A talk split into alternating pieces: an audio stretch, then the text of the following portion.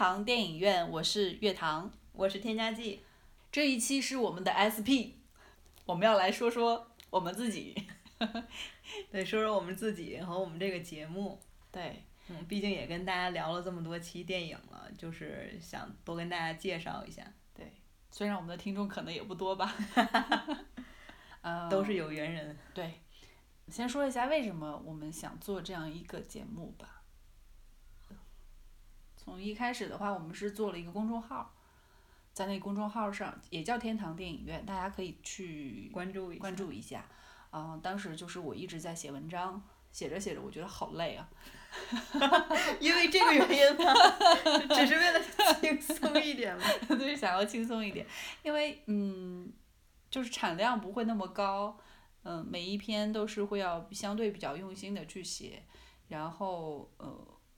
由于我自己，我们都有自己的工作嘛，嗯，它的产出不会，产出率不会那么快，所以就这是其中一个原因啦。其实做了播客，发现根本不轻松哎，因为我们也是要做很多功课。对，做很多功课，而且虽然就是这些功课都是之前有一些底子在啊，这种，但是就是开始了就没法结束了这件事情，好像。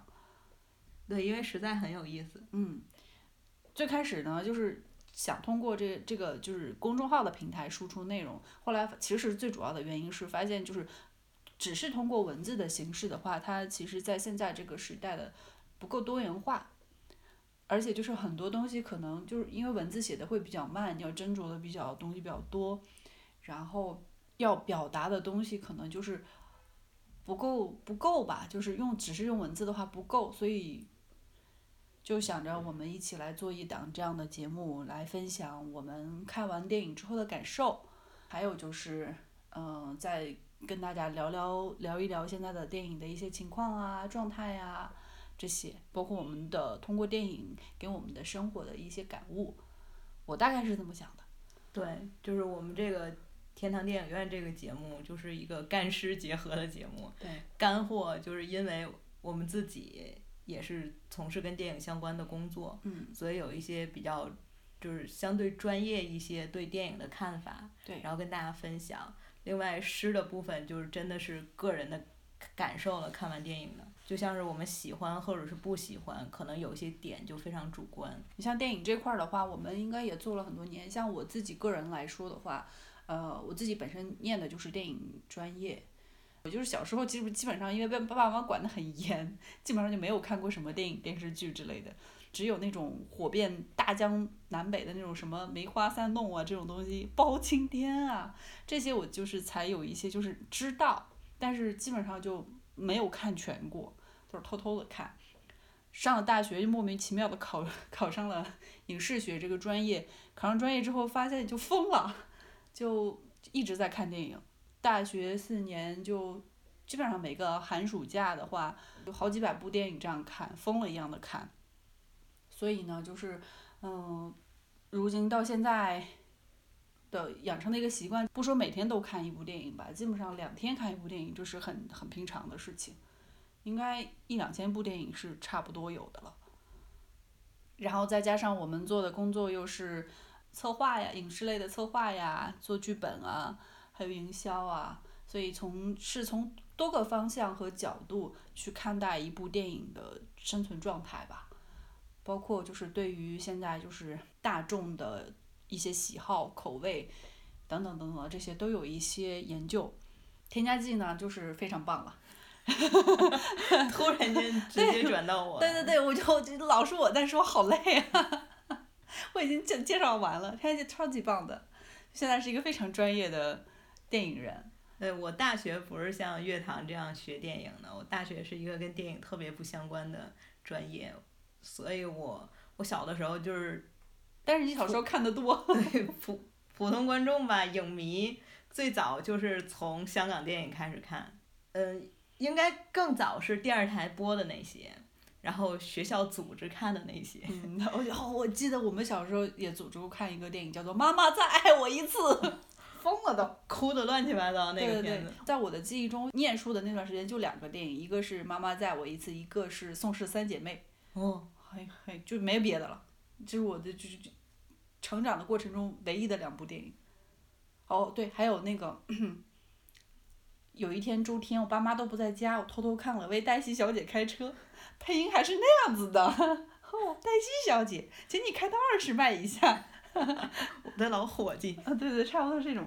对，然后正是自己从自己的角度主，就是主动的去看电影，应该就是我们家买了 DVD 之后，嗯，啊，寒暑假就开始租光盘看了。但是入入门的真的就是香港电影了。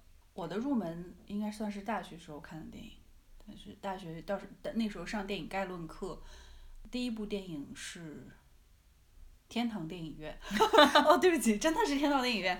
对我们叫这个名字，好像也是也是因为这个。当时其实最开始想叫黑泽明，黑色的泽泽是泽泽选择的泽，明就是明亮的明。但是那个号被注了，对，而且好像还有三个都叫这样的。对，所以我就想，那就叫天堂电影院好了。那部是我的启就启蒙之作吧，然后也是看的稀里哗啦，莫名其妙，然后感动的哭是吗？不知道，就是那时候的感情很奇怪，也有可能是突然，哇塞，我突然可以看电视了这种感觉吧。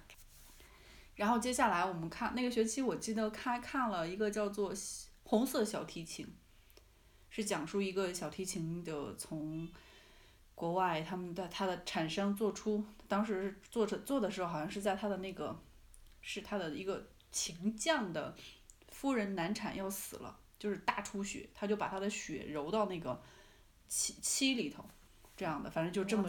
这跟那个中国古代故事里练剑一样。啊，有一点那个意思。墨邪什么的都是用人血练出来的。然后他就这把琴就讲述这个琴的一个辗转，后来还到了就是他后来怎么被拍卖呀，怎么流转到中国啊，中国又经历文革呀，然后之后又就又又辗转到了国外等等的这一辗转的过程，它是比较曲折的一个故事。那个是。应该是我记忆比较深刻的第二部电影，第三部电影是《狂恋大提琴》，我那个时候就超级喜欢这种，就是跟乐器有关。《狂恋大提琴》也是一个，它呃另外一个名字叫做《它比烟花寂寞》。哦。对，那个这个就是 其实有点儿有点儿贴近它的本身的意思，那个是让我印象深刻的第三部。第四部就是西西里的美丽传说，这都是好像都是大片儿，那时候看的。对，就是我我在大学时候，就是还号称自己是影迷的阶段，就一定要看的这些片，你还能够按顺序想起来，对，因为没有办法按顺序想起来。对，可能印象太深刻了。你想，我一个从白丁嘛，就是就是影视类的白丁，到一个突然就哇，世界向我敞开了，而且当时就是真的就很夸张啊！一是老师啊，让我们不停的阅片。二是他也会就是把那些片子就一步一步给我们拉嘛那种，然后在这个过程中印象一直一直一直在加深，而且这种怎么说呢？这种视觉性的和和听觉性的这种这种新的艺术门类突然就是介入到我的生活里头，你每天想的就是这个事情，每天看到这个事情，然后同学之间就是光盘总是借来借去嘛，你脑子里头就就这么一个事情，然后就是他给你的一个心理冲击还有生活的改变实在是太大了。我是真的就是呃。工作了以后，就是做现在这个工作之后，才集中的去接触电影。像我们现在就是刚刚乐堂也介绍了，会做一些影视策划，还有宣传类的事情。所以就是也是看很多电影。对，而且觉得你很棒啊，因为就是在一个也不算时间短吧，我们有没有做了很长时间，就是集中的做这些事情。我觉得你就一直在学习，然后从中间就不仅是阅片啊，阅片是基本的嘛。然后你也看了不少的那种就是基础的书啊什么的，在这件事情上，我觉得你是花了不少的功夫。所以我们这个节目就是跟大家介绍电影的时候，也不光是聊这个电影的剧情是怎么样的，就还有从拍摄呀，然后剧本的创作角度，嗯，导演风格等等，就是全方位的想要跟大家介绍电影这个东西。但是不同的电影，我们的侧重点是不同的。对，还有就是可能更多的是侧重一些我们的主观感受。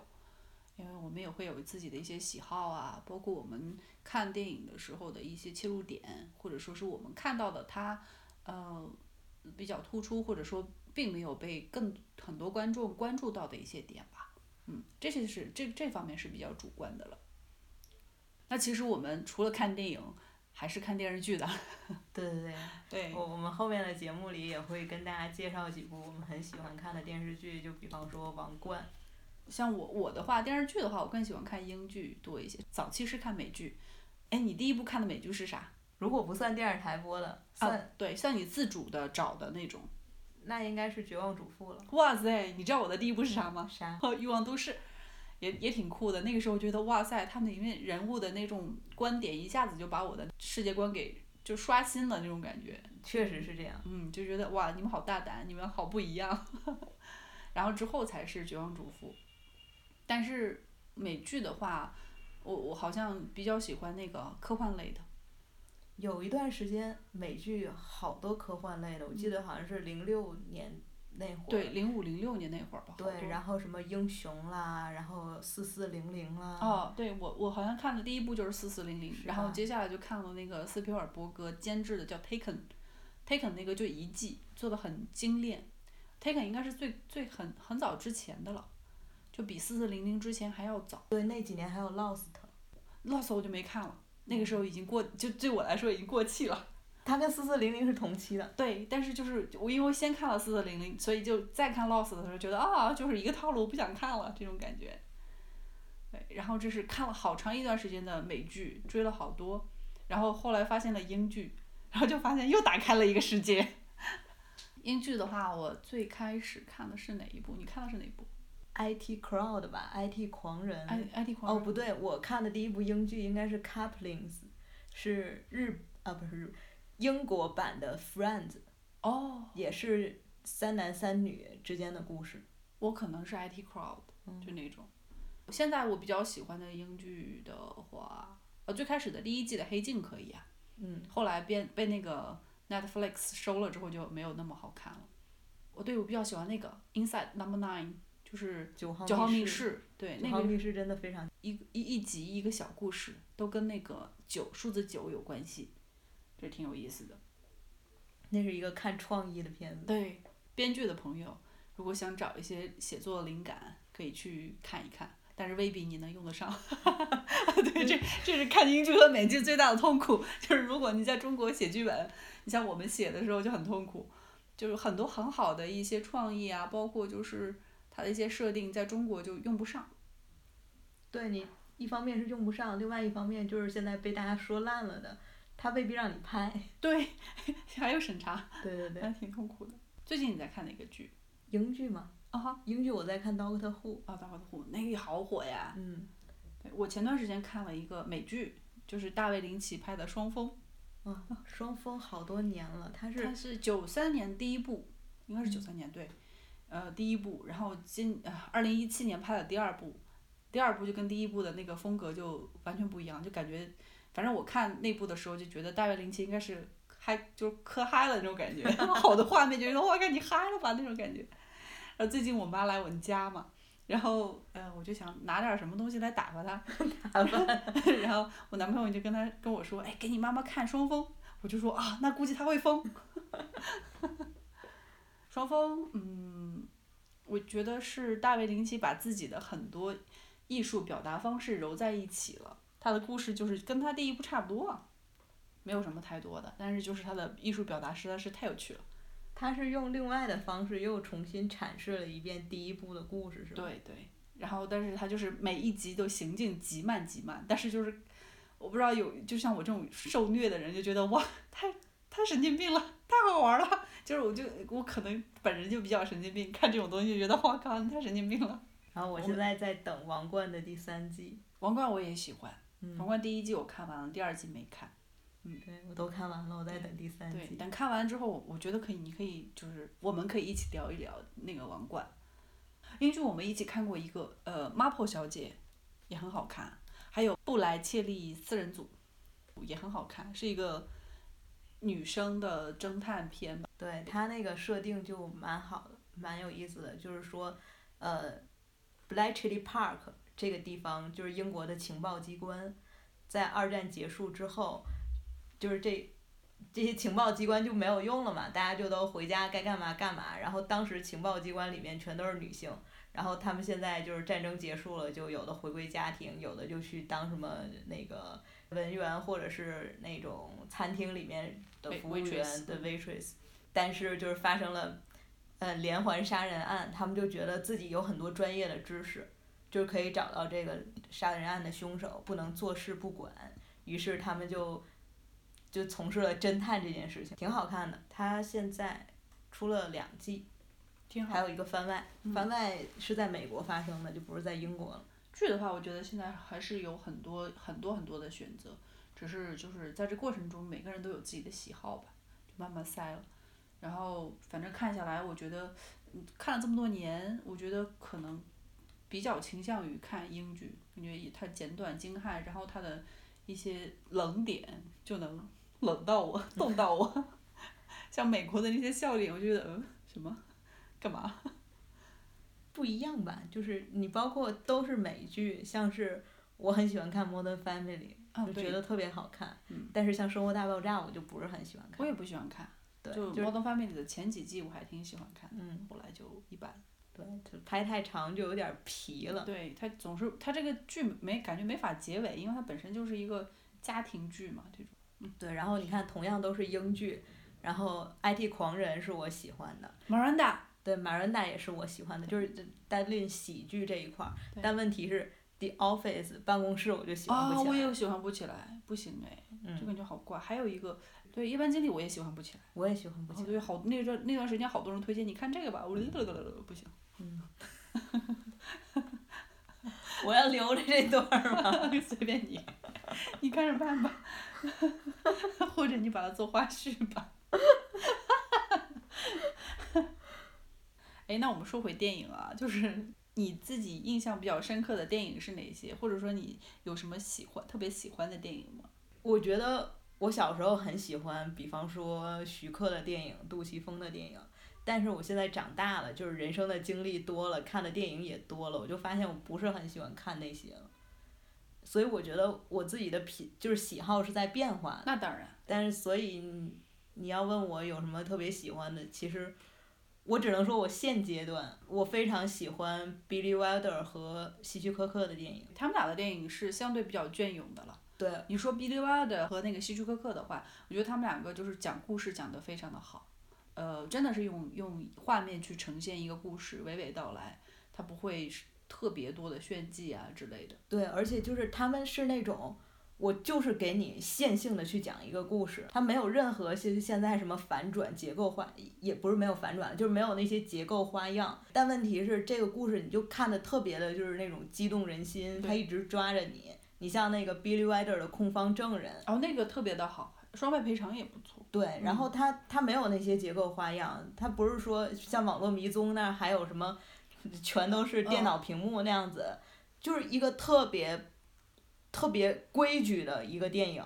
但是你就是比较传统吧，说戏戏剧传统。对，但是你你看到最后就真的就是被冲击到了，因为你前面。他那个整体的，无论是人物的塑造还是故事的进展，你都会跟着那个他的设定去走，就很抓人。看到结尾，我的妈呀，就是他推翻了之前所有的那些设定。比利亚的是，就最开始是写剧本的，后来就是因为他们写着写着，就是合合作的导演就不按照他们那样子拍，好像还不是导演，是演员，是吧？当时有一个大明星，然后。他他 Billy Wilder 剧本里的设定就是这个角色他在一个旅馆里面，然后因为要交代一些剧情，就是其实是这个角色的心理感受，他就想说那要设定一个情景，他就看就是设定的这个情境就是有一只苍蝇在玻璃上爬来爬去的，然后这个角色就觉得嗯这个苍蝇反正你也飞不出去，你被困住了，其实你跟我现在的状态一样，我也被困住了，就是这样子去传达这个人现在的心理状态。但是那个大明星就觉得我跟只苍蝇说话，我不是神经病吗？然后他就看不到这个，就是编剧对角色设定以及我怎么把他的心理呈现出来这一点，他就觉得为什么要跟苍蝇说话？他就把这个情节给删了。然后这 Billy Wilder 就觉得，那我我来当导演，对我不能做编剧，因为话语权就太少了嘛。他才开始做导演。对，后来一部接着一部，对，好多经典的片子。对。然后希区柯克也是这样，希区柯克的话也是，呃，像什么西北偏北啊这些三十九级台阶啊，等等等等的，就是觉得每一每个故事都是娓娓道来。对，然后还有那个什么 psycho 精神病患者。精精神病患者那得简。开场半个小时就把女主角给杀了。呃。太帅气了。你会有觉得就是给你留下就是心理震撼很大的电影吗？或或者是视觉震撼，这是两个问题其实。心理震撼很大的，就是以现在我个人的状态来讲，是《美丽人生》，那个在集中营的片子。对对对，那个是很难受看的。是的，就是你真的就是感动到哭，然后哭不出来。是。因为又觉得这个父亲对这个孩子就是这个父亲的状态，就是人本身的状态太美好了，可问题是那个环境实在太糟糕了。那视觉震撼，我觉得对于我来讲，视觉震撼一般都在科幻片上。那对，因为它的那个想象空间实在太大了。对，然后像那个《盗梦空间》啊，对对对，它就是给你一种另外一种视觉呈现嘛。嗯。那个的话有一些视觉震撼。对，但是对我来讲，就是比较震撼的还是《星际迷航》。嗯，会不一样，给你一个不一样的世界了，那是。呃，不一样的世界是一方面了，就是那个太空宇宙那种，就是那种浩瀚感。对对对，那种感觉我看我看《银翼杀手一》的时候，因为那会儿年纪就是他他出的时间好像是一九八几年。八二年。对，那会儿就已经那个视觉震撼给我也特别特别的强大，第一部。现在的话就还好，没有什么特别，可能看多了吧。对，我看《银翼杀手》是后来上大学的时候才看的。嗯。但是因为那会儿已经看过很多日本的那些科幻类的动画片儿，所以就是他那个赛博朋克的那种感觉，就就就不新鲜了。对，就不新鲜了。对，确实是这样子。阅片量一上来了，就很多东西就不会有太大的感觉了。嗯。嗯，吃过见过。对。对，就又说网络迷踪，真的它没什么。你说它形式新颖，人家四年前摩登家庭就做过。我我的话还会去关注一些就是表达形式不一样的电影，比如像理查德林克莱，他就是他的第一部片子叫做《都市浪人》，后来就是拍什么《爱在黄昏日落前》，就是爱爱之三部曲吧，就这个。后来又拍了《少年时代》，这这个导演他就是。就他的风格就是那种絮絮叨叨一直在说话，两人在对话，就这种风格。然后还有一部片子叫做《出租车》，是贾法帕纳西拍的。他就是在出租车上就是放了一个像摄像头一样的东西对，然后就根据不同上来的人，然后讲述了整个故事的过程。然后他讲的有一些就是反极权啊之类的这样的一些话题在里头，就挺好的。以你现在的这种状态来看，你会怎么样去选看一部电影？就是找到一部片一部电影就，然后就去看。嗯，类型。嗯，那你喜欢？我还是很在乎类型的。哪种类型？黑色。科幻片是我第一喜欢的类型，然后黑色电影我也很喜欢。基本上这两个是首选，然后其他的就是要看演员跟导演了。你有你有推荐的这些电影吗？或者说你觉得你看完之后，你觉得哇，你印象很深刻的一些科幻或者黑色的电影？科幻电影的话，首先《星际迷航》系列，我觉得大家现在如果去看的话，就从二零零九年那一部看就好了，因为太久远的，真的就是制作很糟糕，跟 TVB 电视剧似的，山都是泡沫。好的。嗯，然后还有《星球大战》系列，它也是那种宏大的宇宙。嗯，还有还有《银翼杀手一》，就你刚刚说的赛博朋克。少数派报告就是所有菲利普迪克改编的那些，哦，那些挺好。对，但是千万不要看《记忆裂痕》。记忆裂痕就是，它的叙事节奏有问题，太拖了。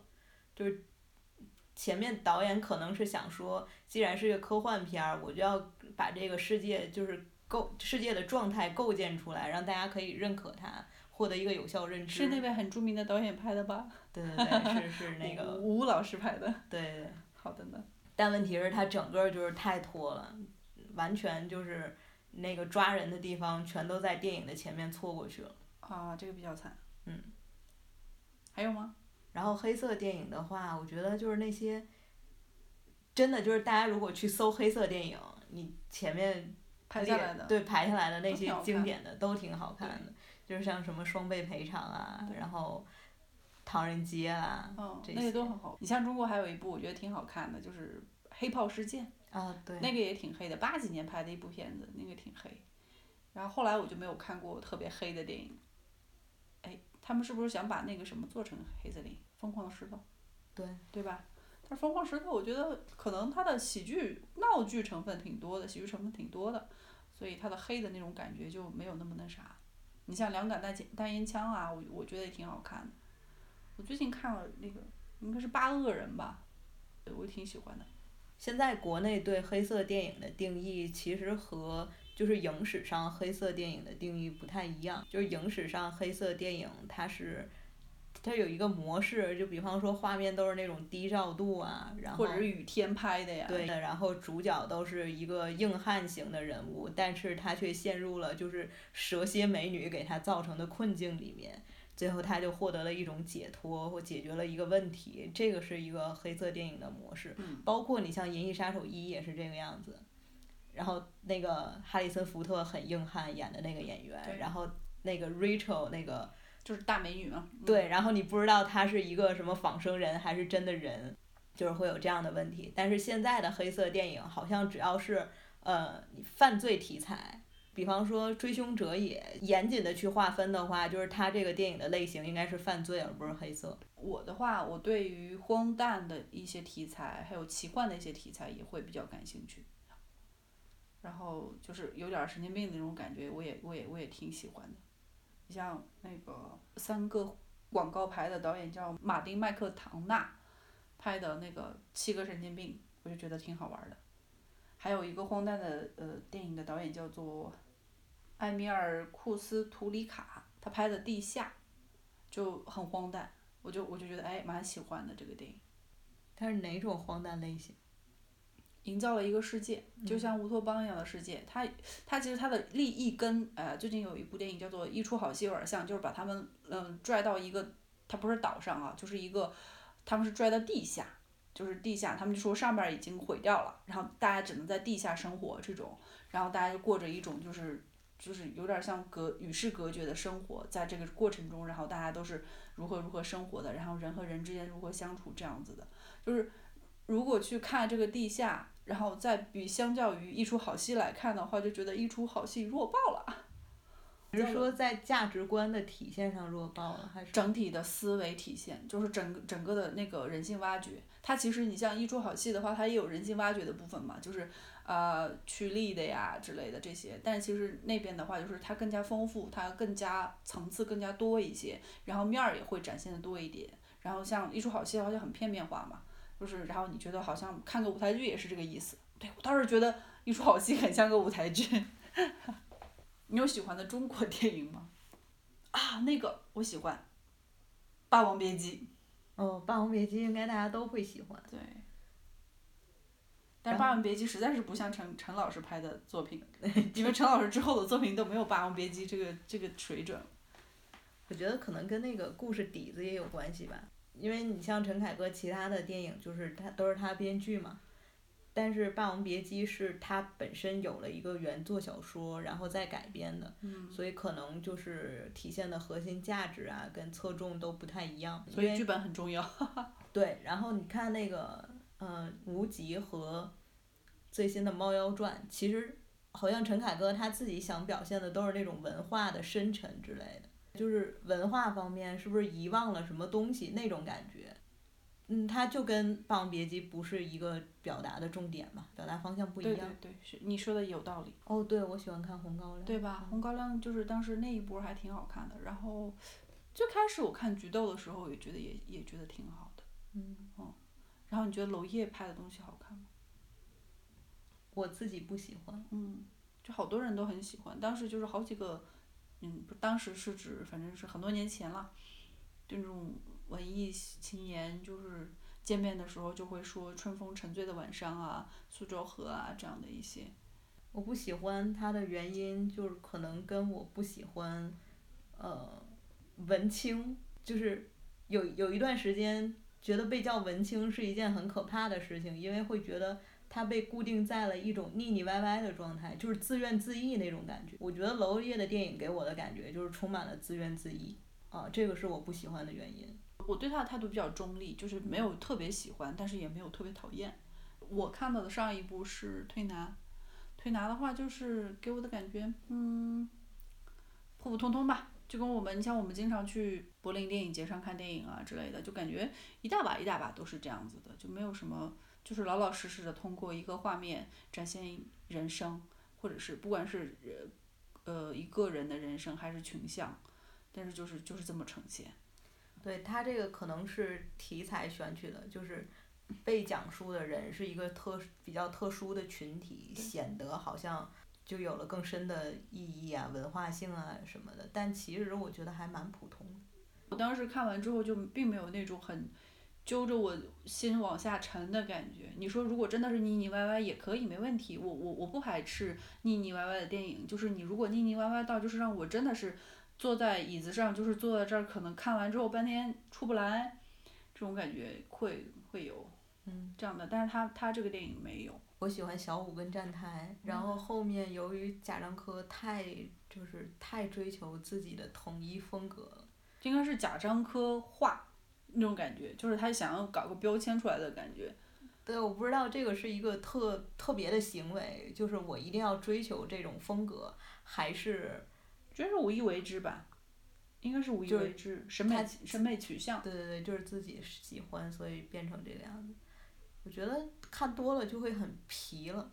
对你像他的《天注定》，再加上呃最近的《江湖儿女》，他用的元素就是那么几个，音乐啊，差不多的就是那种时代性的音乐，然后呃山西的城市，然后城市里头永远有古就是墙有有城墙。和那个正在修建的一些新的楼这样的，然后包括方言，然后包括赵涛老师的表演，然后有好几次我都觉得哦，我穿越了吗？就三亚好人啊，就是呃天注定和这个江湖儿女就穿越了。对，就是角色区别太少了。嗯。就是演每一个都是同样的一个感觉，所以我觉得这个是赵涛的局限性，虽然。他可能得了很多奖的肯定，但是这些奖应该是看当时那一部电影，嗯，他并不是说纵观这个演员他整体的一个就是多年的一个表演状态。对，我觉得如果是纵观这样看下来，赵涛，嗯，他的他的那个弹性还是没有那么高。你像他就没有再演过，他有演过别的吗？好像没有。但其实我觉得我们俩都比较关注于女性电影，就是女性类的题材的东西。这可能跟我们自己的个人的审美，还有就是我们自己关注的社会议题啊，对，包括我们个人的性别，对对对，好难。但是有很多女性的并不关注女性本身，你去看很多嗯知名的大导演，都是是女性主义的，或者说是关注女性的。你像阿莫多瓦，她就是一个非常非常好的一个女性导演。她她拍的那个什么崩溃边缘的女人啊，还有归来啊，这些都非常的非常的棒，甚至包括那个无妻之夫啊，对，无无妻之夫都是。我觉得西方的男性导演还是说在，也不是，其实贾贾樟柯就还挺女性主义的。你像他拍的这个，呃，江湖儿女就其实是个女性主义题材的，相对相对的，就是在中国会少一些吧。因为 A 是因为中国的男性导演又会比较多，然后他们关注的东西就是你像很多都是想要表现的是犯罪题材啊，什么黑色的呀、喜剧啊，再加上被资如果被资金一再一挟持的话，可能就票房了，票房那就是可能大家找的借口和理由会更多一些。然后再有就是社会社会状态吧，社会状态，然后整个其实是一个男权社会，所以就是对于女性的关注。本身可能就不那么多，就像就是这几年在国内上映的，包括票房表现非常好的这些片子，其中就是，嗯，都会在，就是都会在民间产生一些话题，就是他很直男癌啊，或者是对女性的不尊重啊，就像《夏洛特烦恼》，嗯，然后一出好戏没有人提这一点，但是一出好戏里面的女性角色就是花瓶和欲望的对象，你就像。舒淇她那个角色就是完全没有自己的想法，是男主角在他的人生低谷，这个这个女性角色就离他远远的。这个男主角到他的人生巅峰，这个女主角就跟他凑合在一起了，就是就凑近了。然后这个女性本身就没有任何的思想。然后另外一出好戏里面还有一些就是呃露乳沟的那种纯粹的欲望对象的表现。他们这个是为了票房吧？或者说是男性导演的一种特殊的审美，对，就是就是真的，他没有去好好的，就是把女生当人那样子去表现。他本身可能他就是不不想这样子，而且导演可能关注不到这个，就是侧重点吧。对，侧重点不大一样。对，但是但是就是说，我们作为女女性观众，我们看了是会有感受的。那当然。对。对，但不是所有的都有，呼吁一下女性观众感受起来，迅猛的感受起来。对，然后像那个今年的理查的姑妈，不是也有就是一些嗯评论。评论的侧重点说她物化女性嘛，就是说大家还是就是在我们现今的这个中国市场的状态里面，电影的呈现确实是对女性不友好的。啊，是这样子的。对，所以我们自己对电影，呃，就是题材上面可能会偏重女性这一块儿，然后再看就是这种比较广泛的题材的时候，我们也会在其中去就会去注意到女性方面的问题。会关注到女性角色在在这个电影里头，他们是用什么样的角度、观点、什么样的手法去描写的。就这一点的话，我们可能会就是会说的会比比较多一些。对，就像我们的第一期节目里面就是讲国产激情戏，其实也有一个呃。我们的角度就是说，我们觉得国产激情戏都没有在尊重女性。这个跟早期的就是电影产业，就是二二十年代的时候，好莱坞也是这样子，对女性就没有什么尊重的。就是女性，你就是个花瓶，然后你就是作为一个辅助存在，不仅你不会跟男性一样拿同工同酬，同时就是你的就是这个产业链条里头，女性也会比较少，不会有女性的位置。直到后后来的女性运动发起了之后，女女性主义这个概念才被提起来。提起来之后呢，就关于女性主题题的一些女性的故事的这样的电影才慢慢呈现出来。然而在最开始的时候，这些故事大多数是围绕女性的，就比如说一些爱情，哎，爱爱情、家庭、伦理这样的一些。然后那个时候刚开始的时候，就是女性以那种社会传统的认为女性作为一个。呃，这样的社会存在，她她所关注的一些事情就是什么婚姻啊、家庭啊，如何拴住这个男人，如何呃把这个男人就是呃留住他的心啊，然后就如何就是很传统的，跟我们现在的其实有点像，就是那样的一个发展进程。然后，嗯，女性电影的缺少的话，大家就没有办法用一个比较平等的状态去看待社会里头女性和男性应该是一个平等的生存状态。女性应该要有和男性一样的选择空间。现在的很多女性电影，或者说是一个电影里面的女性，她选择的就是啊，种我要相夫教子啊，我要为了这个家庭像虎爸虎妈那种，快吓死了。就是我要为了孩子如何如何，她就是她就会输出一种那样的价值观，就是呃，我只有这样一个选择才是对的，或者说是我我只要这样选择就是就是就就就是可以达到人生的巅峰成功之类的这样子的。这种价值观的输出的话，尤其是对于不是那么爱思考的一些人的话，它就会变成了一种定律，就会变成了一种大众化的一种选择方式。那如果不提供多多样的选择方式的话，其实就是，嗯，不是说社会堕落，就是就觉得嗯不大公平。我会觉得不公平，就是为什么男性可以有那么多的选择方式从荧幕上表现出来，而女性却没有？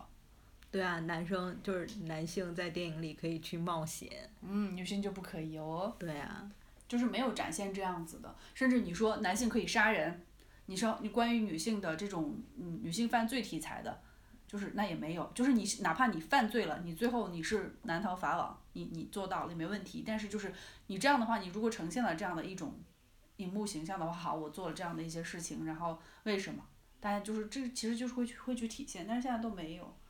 然后大多的还是困在一种爱情啊，然后家庭啊，然后还有就是会有一些职场上的一些你争我斗，还有宫廷就快疯了。就是为什么就是现在的女中国的这种影视市场、影视剧里面表现出来的女性就是这么狭窄？有一个原因是因为就是这些嗯电影公司的老板他们会觉得。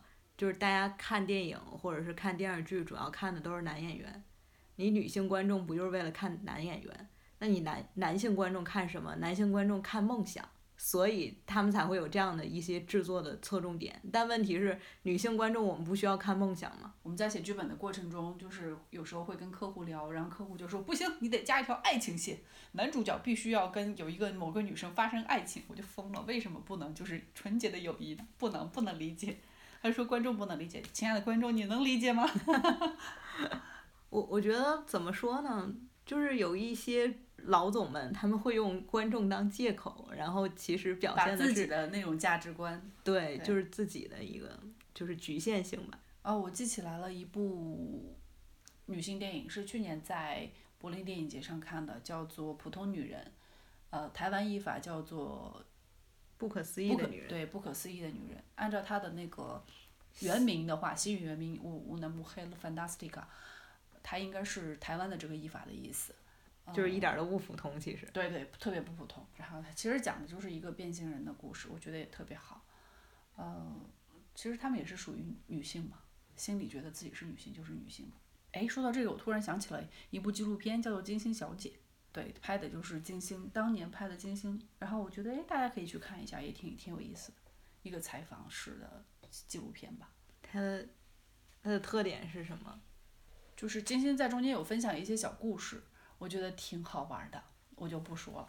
那我觉得其实，呃，在选择电影和看电影之后的感受是一个非常主观的结论。对我来说，就是像超英系列啊，什么碟中谍呀，什么谍影重重啊，什么星际迷航啊等等啊，这些电影我都看了，但是看完就忘，不知道为什么。包括那个什么 Transformers，哎。变形金刚，变形金刚，对，看完就忘，就是完全没办法用大脑的储存空间给把它们放下。唉，然后最近看的，你像我们最近在公众号上有公布的一写的一篇文章，叫做《网络迷踪》。网络迷踪我就觉得很一般，就是就是因为吃过见过嘛那种。你说前段时间还有一个朋友推荐，一直被朋友推荐，就是呃《Call Me by Your Name》。那个那个爱情小小清新爱情片子，因为之前确实是看过经历过一些就是同类题材，还有这种感受，其实，在心底里是埋下了埋下了一个值。然后你这个出出来这个电影，你没有达到我那个值，那就哦哦 no no no 就没有那么好。所以这就是嗯，对，就像我觉得。《银翼杀手二零四九》非常非常非常的普通。对，这这个电影是我们产生了严重的分歧的。我觉得，哎，我看完之后好兴奋啊！我觉得，哇，好好看。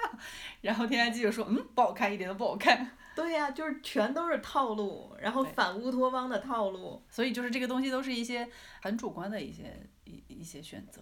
无论是技术类的，还是你这个故事，它就是这个电影它要表达的故事。其实都是有主观的因素的，你像技术类的镜头的运用，然后就是光影啊，对调色的感觉，其实这个也是主观的，因为有些人就喜欢固定镜头，对，有的人就喜欢冷调之类的，或者说他的感受就觉得，哎，这个片子可能用暖调、冷调什么之类的更好，更符合他心里的一种审美价趋向，都是都是有。有些人。看二零四呃就是《银翼杀手二零四九》就会被他的画面所震撼，对，但是我就觉得那个没什么。对，我是被他的台词所震撼，就每个人就是他的 point 不一样吧，就像我们上次说的泪点不一样是一样的。是的。还有就像《邪不压正》里面，就是当时电影上映了之后，很多人都觉得许晴那个角色非常的美，然后我一直的一个感受就是，大家是不是把风情跟风骚弄混了？就是肯肯定弄混了，不用想。对，就是他那个角色就是风骚啊，就他没有美的地方。为什么一个从剑桥留学回来的人跟一个就是整个的气质都散发着好像八大胡同那样的，这也是主观感受。对，这是主观感受。很多人就觉得很好啊，这种。你有喜欢看的电影吗？留两部给各位听众们。等一下，我来说。好啊。好。像我的话，最近喜欢就是又想起了两部电影，就是因为好的电影总是会这样子嘛，让人念念不忘，就会想时不常的想去重新温习一下。我最近想起了两部电影，一部是。特吕弗的《四百击》，那个是一个很棒的电影。那个，呃，从技术上来说的话，就是他在那个年代用了一个非常长的镜头，很长镜头的一个奔跑，非常的稳，非常的好看。从那个心理感受上来说的话，就是他对于小男孩儿，就是男主在成长的时候童年的那种无措呀，还有就是他那种有种不知道把自己安放在哪里那种感觉，又是反正我是被又一次就是被冲击。然后另外一部就是《凯撒必须死》，这个是他把舞台剧的拍摄方式和电影融合在一起，然后故事也是引人深思的。这个是我最近一段时间突然想起的两部电影，然后也重新看了一下，觉得非常的好。好，我推荐大家两部电影，一部电影是日本的《盗钥匙的方法》，它这个是有一个杀手突然间摔倒失忆了，另外一个就是 loser，就生活的一塌糊涂的屌丝，就趁此机会把这个人的就是什么钱包啊、钥匙啊全都拿走了，等于就是占用了这个人的人生。那就这个失忆了的杀手，他等于就是变成了呃拥有这个 loser 的人生，这个屌丝的人生。结果就是有是一个，它是一个错位的喜剧，情节设置非常有意思。然后讲的主题其实是并不是很深刻，就是你怎么活在这个世界上，你想让自己过什么生活这样子的一个片子，我觉得很有意思，推荐大家去看。然后演员都是日本的大明星。好的，我再说一部。香港的《神经侠侣》，它是零五年的片子，陈奕迅主演的。我一直没有看这部电影，是因为我我觉得以为是那种香港的无厘头喜剧，结果前一阵儿就是突然间也不知道怎么个茬儿就看了，结果发现它。它不是那种无厘头喜剧，它是一个很温馨的都市小品。它是以一个新警察，就是容祖儿演的新警察入职，然后被分到了这个区片儿，跟着老警察陈奕迅每天到处巡逻，就是看这条街的人生百态，这样去讲了一个，就是也不算是一个什么惊心动魄的故事，就是人生的一个阶段、一段时间里发生的事情，然后不同人的不同状态。我觉得这部片儿就是，嗯，非常的温暖，然后有一种隽永的感觉。哦，很好，嗯，很推荐大家。不管如何呢，我觉得就是看完电影的感受肯定是主观的，就是你喜欢和不喜欢，这个很正常。就是你喜欢吃肥肉还是瘦肉，这只是口味不同嘛，这是很正常。我喜欢吃牛肉。好的呢。然后呢，呃，我觉得我我一直所推崇的就是大家还是不管怎么样，如果你真的是喜欢电影、爱电影，然后觉得可以从电影里面获取更多，不管是视觉上的、艺术上的，还是你心理上的，呃，给予那他们都给你生命一些养分。我觉得就是大家多看电影，呃，嗯，不管是好的还是不好的，就是你我一直秉承这样的一种观点，就是你电影看的多，你的量多，你的质就会变。这是很，这是非常普通的一个道理。对，而且就是随着你年龄的增长，你会对电影有不同的感受。对，同样的电影的话，你像我的话，自己有很多电影就是一次每年可能都会看一遍，这种一次一次又一次的看，就觉得啊，每次看的时候都会感受不一样。然后。我记得我大学的时候有一个寒假，好像看了两百多部，我都不知道怎么看的。反正当时是做了一个表格，就做看了那么多电影，就是有的可能是囫囵吞枣就看完了，有的是就是可能两三遍看的那种。但是那个时候看的是看电影的时候，就给我一种很新奇的感受，就是我我我用一个人生去过了好多人生，就好多好不不一样的那种感受。而且就是我比较推荐的看电影的方法，真的就是把你自己。亲情投入进去，你去，你去，就好像你就是他，你你要去想，如果你是他，或者说你去想他的感受是什么样，他的处境是怎么样，然后他面临的人生选择，然后他最后怎么样，等等等等的，就是，嗯，不管是那种沉闷的那种所谓的艺术片，艺术片儿，还是就是那种荒诞的喜剧，或者说是现在的院线的大电影、商业电影，都是一样的，就是你。我始终觉得，你看的越多，就像你看世界一样，你的世界被打开的越大，然后你的你的观点就会越丰富，然后你整个人就是更加圆满，更你，然后你就慢慢的会知道，哦，我喜欢的是什么，我喜欢的种类啊，然后你喜欢的表演方式呀，喜欢的台词呀，等等的都都会有一套系统出来，但是就是前提就是多看多看多看，所以我现在就像我们一直在聊的过程中，就是不管是商业院线片，还是就是那种。呃，文艺片，我们的嗯，只要我们觉得在某一个方向它是有价值的，我们都会推荐大家去看，而且就是它确实是有在某一个点上是能抓着人的。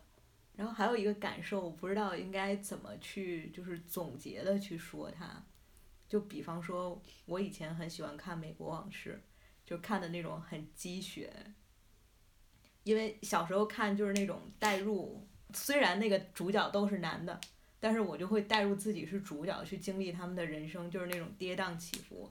但是长大了，我再去看，我就会觉得这个片儿简直太恶心了，因为那个里面的好几个不同的女性都被强奸。嗯，这个应该就是你个人的成长啊，就是你你的一个就是审美取向，还有就是你关注的点不一样。对，我就是因为你刚刚提到了，就是有一些电影你会就是多年来不停的去看，对，但是也会选择啊，你会在这过程中筛选。对，就是对我来讲，就是在我就是长大以后去看曾经喜欢的这些东电影的时候，你未必会喜欢。对我未必会喜欢。对，就是你你在变化嘛，就是然后大家就欣然接受就好了，没什么的。可能再过个十几年，你看哦，挺好的。然后你你看的观点和角度又不大一样。对，然后我想说的就是，就是这种不喜欢，其实也是一个了解自我的过程。对，而其实你就是在探索嘛，你不仅是，就是不仅是对世界的探索，其实对你自己的探索。然后探索探索，你就发现，哎，过段时间我不知道会不会喜欢，但是现在我不喜欢，我觉得变化很正常吧，就欣然接受吧。所以最后总结一下，我们做这个节目的初衷，就是想以我们自己看这个电影的角度。抛砖引玉，让大家可以寻找更多的角度去看一个电影，对，然后获得更多不同的感受，然后多看电影，多去揣摩电影里面的呈现的人物也好，它的画面也好，这样的话，我觉得可以更加丰富自己吧。对，而不只是什么就是点评网站热评的那几条感受而已。我们是希望能够你从电影里头得到更多。你人生的感悟，对于社会的思考，各个方面的，然后这样的话，嗯，大家不仅仅是在为电影做事业，在做一些贡献，其实是让自己的人生更加饱满、丰富。啊，感谢大家听了这么久，我们的絮絮叨叨说了很多我们自己的喜好、自己对电影的感受。然后希望大家继续收听我们的节目，不要因此就放弃我们。我们做这期节目可不是为了让大家放弃我们。好吧，赶紧转发吧。好，感谢大家的收听，再见，下次再见，拜拜，拜拜。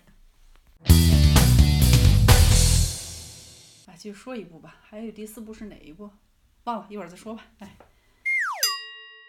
布莱切特四人组吧，布莱切利四人组。啊，对。侦探侦探片，侦探片，重重新说吧。理查德林莱林克理查，重新来。还有一个荒诞的呃电影的导演叫做埃米尔库斯图克，重新来。就是写那个，哎，完了名字又忘了，我有我有名字忘记。让我想想。网络迷踪，这这才几天？对啊，刚写完。您以上收听的是天堂电影院，这是一档由电影聊起，我们和您分享电影知识、侃侃流行文化、说说社会现象的节目。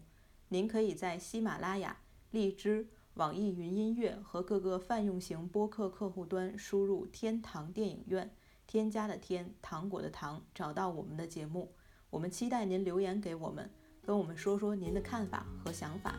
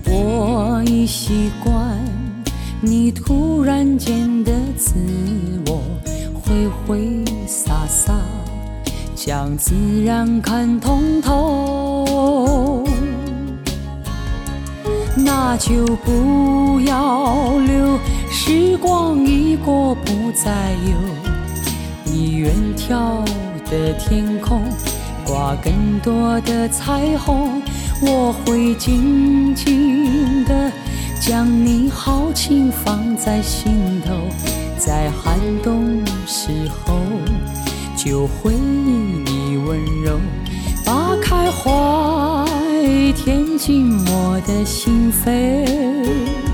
伤心也是带着微笑的眼泪。数不尽相逢，等不完守候。如果仅，有此生，又何用再从头？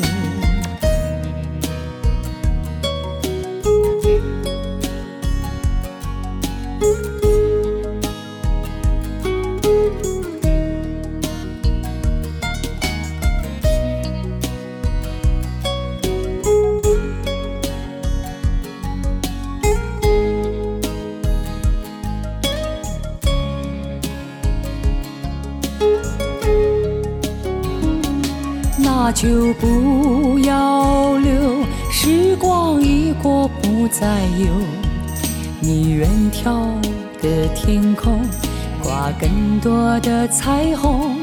我会静静地将你豪情放在心头，在寒冬时候，就回忆你温柔。把开怀，填进我的心飞。伤心也是带着微笑的眼泪。数不尽相逢，等不完守候。如果仅有此生，又何用再从头？